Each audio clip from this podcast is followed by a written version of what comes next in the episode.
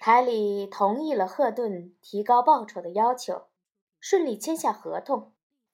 齐台再三叮嘱钱开义要保密，说这纯属是因为时间紧迫，加之钱开义再三游说，才成就这个案例，绝无普遍意义，以后不得类推，节省每一个铜板才是正途。先做模拟播音。钱开义喜欢看赫顿戴上耳机，对着话筒侃侃而谈的模样。硕大的耳机仿佛推土机，会把女子的刘海撸到脑门以上，额头的前半部分就赤裸裸地彰显出来。很多美女被这道工序荼毒扼杀，只有那些最聪明的和光洁的额头。才能在这样的暴露之下，依然保持着圆润的形状，并反射着屋顶的光芒。但也仅仅是额头了，其余乏善可陈。为了表示仁慈，节目中需要和赫顿对视的时候，钱开义不由自主地眯起眼睛，让对方的眉目在直播室的强光之下。变得稍微模糊一些。只听赫顿的声音，绝对是一种享受，并不是单纯的丽音，还有一种直击人心的魅力，让人心疼。对赫顿，对于金钱斤斤计较的不快已渐渐的淡去。钱开义还在心中替赫顿开脱，毕竟一个年岁不算轻的。后女孩，哈，钱开义把那些太小就模仿成年女子的姑娘称为前女孩，反之，已经过了豆蔻年华还努力的佯装年轻的女孩称为后女孩。在大城市里混事是不容易的，到处都需要钱，逼得良家妇女也赤膊上阵讨价还价了。心灵七巧板的具体程序就是两个人对话，找到一个听众感兴趣的热门话题，比如大学生自杀，比如民工被克扣工资，比如性骚扰和商场里安放了定时炸弹的市民该如何处理等，题目繁多，涉及当代人生活的方方面面。实用心理学是个大筐，什么问题都可以往里装。这也不完全是空穴来风。你想，什么事都是人干的，是人就会有思想，思想的基础就是心理，万变不离其宗，都和心理搭得上茬。齐台长和其他领导，再加上钱开义决定话题，赫顿见到的只是一张张事先拟好的节目单，针对某一课题。赫顿需要提前做好材料的收集和整理工作，研究确定基本观点。当然，所有的观点都需要健康并积极向上。做好了这些，两人会拿着厚厚的资料簿走进直播间，这也就完成了整个工作的二分之一弱，另外的一半是无从准备的。一切要相机而动，所剩下的部分要占二分之一强。这也正是直播间最险恶和最吸引人的精髓所在。这一分钟的你不知道下一分钟会发生什么，特别是增强了互动环节，听众可随时打来热线电话和发来手机短信，横生枝杈。直播就是急流险滩，两位主持是独木小舟的撑桨人，不管和风细雨还是狂风大作，都要成功引导扁舟向前，直到平安抵达节目终点之港。充满挑战，那些从城市的不同角度打来的电话，如同蘑菇，你根本就不知道它。或是他是谁，躲在暗处听着你。你在光天化日之下暴露无遗，你却对他们一无所知。在这种情况下的对话，波谲云诡，险象环生。所有的程序烂熟于心。OK，可以开播了。直播大楼是整个台里最有特色的建筑，完全是玻璃房子，像个鱼缸。你可以看到楼下车水马龙，霓虹闪烁。如果恰好碰到大堵车，而你的座位又稍稍有点歪斜的话，就可以看到无数尾灯，如同鲜艳夺目的红锦鲤鱼，绚烂地匍匐在黝黑的道路上。只要不站在交通畅捷和环保的角度上，不考虑废气和绿色组织的观点，那真是蔚为壮观的美丽和惊心动魄。直播间前设有重重关卡。对于人民喉舌来说，这当然是极为必要的保障措施。若有亡命之徒强闯要地，持枪的民警警告之后，可以立即击毙歹徒。经过岗亭的瞬间，最让赫顿心旷神怡。他把自己镶有蓝底彩照的证件。往自动识别系统上一抹，荧光屏上就显示出他的头像、职务、服务的部门和年龄等信息。那是一张角度甚好的照片。拍摄的时候，赫顿曾不屈不挠地让操数码相机的小伙子不断地修改出图，直到最美丽的角度呈现出来。当然，所谓的最美丽，也不过相当于别人的相貌平平。在能够完美的时候，赫顿绝不凑合。一个好的心理学家不会忽略细节。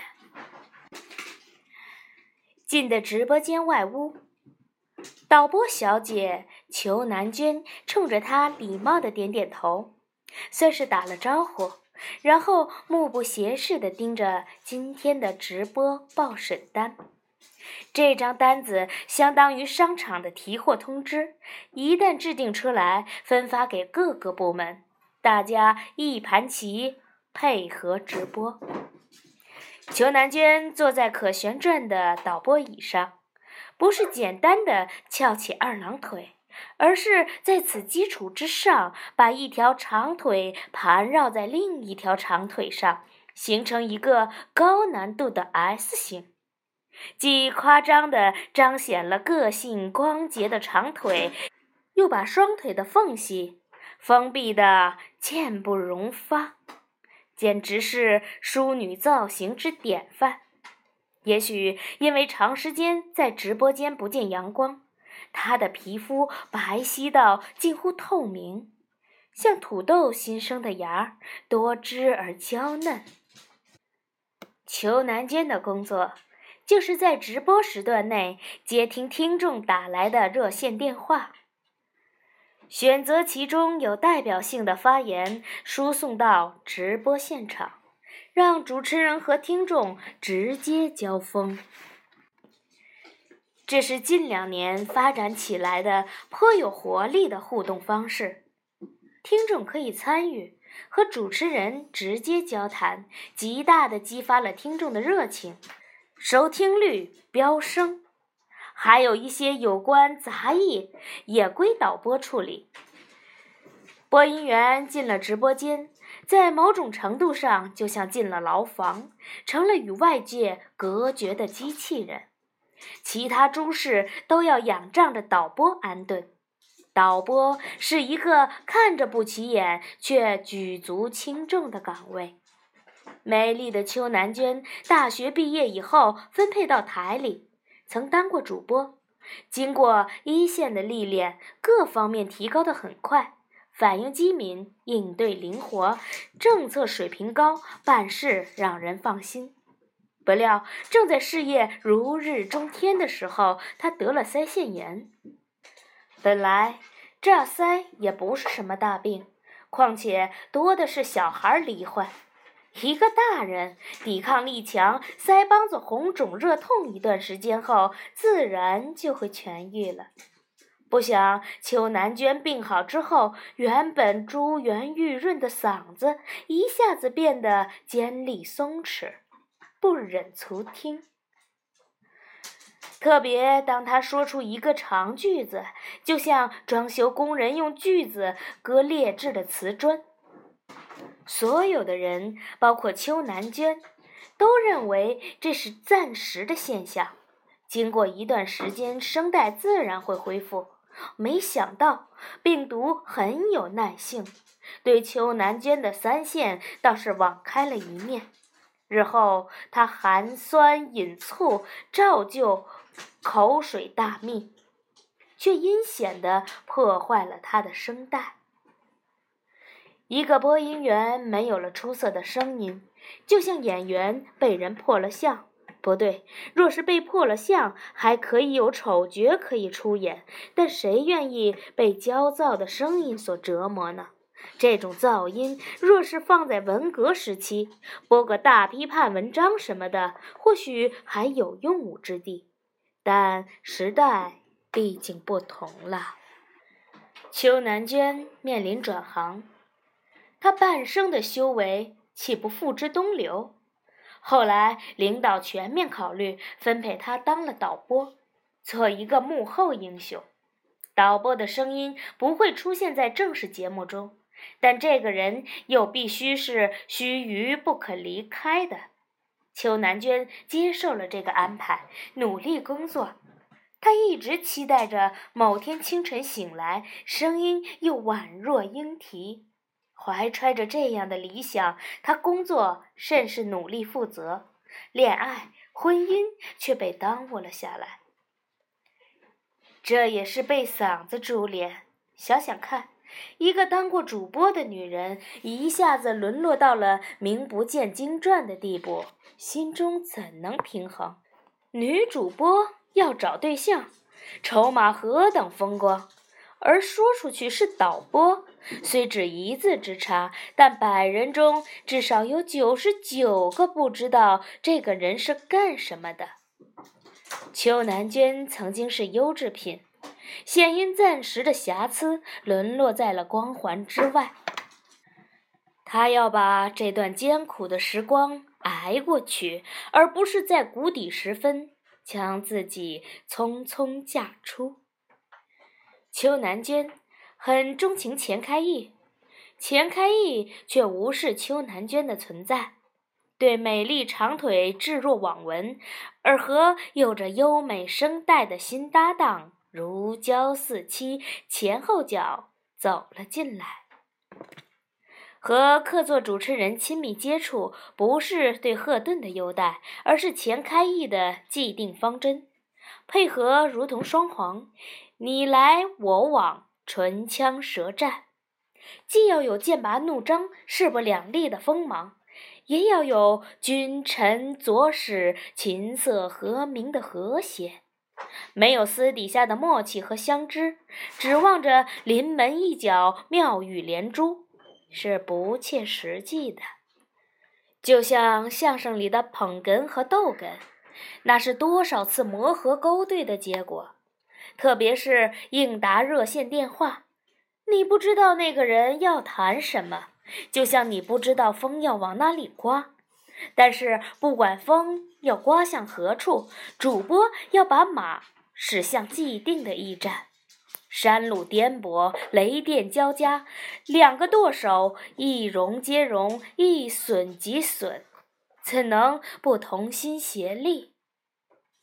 新来乍到，赫顿不敢慢待，很有礼貌地对邱南娟说：“您好。”单纯一句“你好”，就把邱南娟镇住了，就如同月夜里抖响了一把音叉，荷塘露珠抛洒一池。